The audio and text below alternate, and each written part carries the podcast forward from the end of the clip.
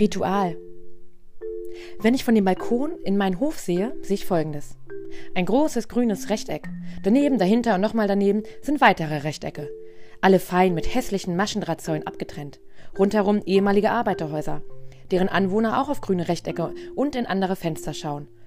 Hier eine Wäschespinne in die Wiese gerammt, da ein paar flatternde Hemden und im linken Rechteck eine Bank, ein Tisch, ein Planschbecken und ständig wird gegrillt. Das ist das Lu Luxusrechteck mit lässigen Nachbarn. In meinem Rechteck wird nicht gegrillt.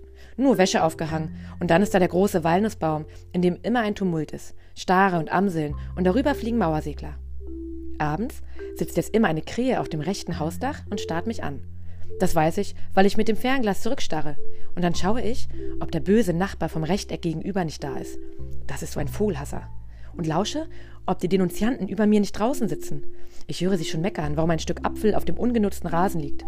Und werfe ein bisschen Futter in den Hof. Weintrauben, die übrig waren, ein paar Maiskörner, sowas. Die Krähe tut dann erstmal so, als ob sie nichts gesehen hätte.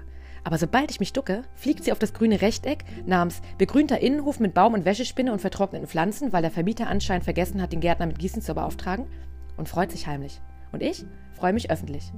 Denn jeder weiß ja, Krähen sind extrem schlau, nutzen Werkzeuge, warnen sich gegenseitig vor Gefahr, erkennen Gesichter und merken sich fütternde Menschen und böse Menschen sowieso. Manchmal bringen sie einem dann sogar Geschenke in Form von Glasperlen oder Scherben oder hübschen Flaschendeckeln. Die Krähe kräht dreimal. Der Mann von gegenüber schaut aus dem Fenster und die Krähe und ich sehen uns von weitem an und jeder weiß, was der andere denkt. Vogelhasser sind kein guter Umgang, von denen halten wir uns fern. Die Wäsche flattert noch, als die Krähe später wieder auf dem Dach sitzt. Selbe Stelle, selbe Krähe. Sie starrt mich an, ich zeige auf die Wäsche der Denunziantennachbarn und schüttle den Kopf, um zu sagen, noch immer nicht. Die Krähe versteht das, denn sie fliegt weg. Kommt wieder, wenn die Wäsche eingesammelt ist und keiner mehr auf das grüne Rechteck schaut, weil Fernseher wichtiger sind. Nicht für mich, nicht für die Krähe.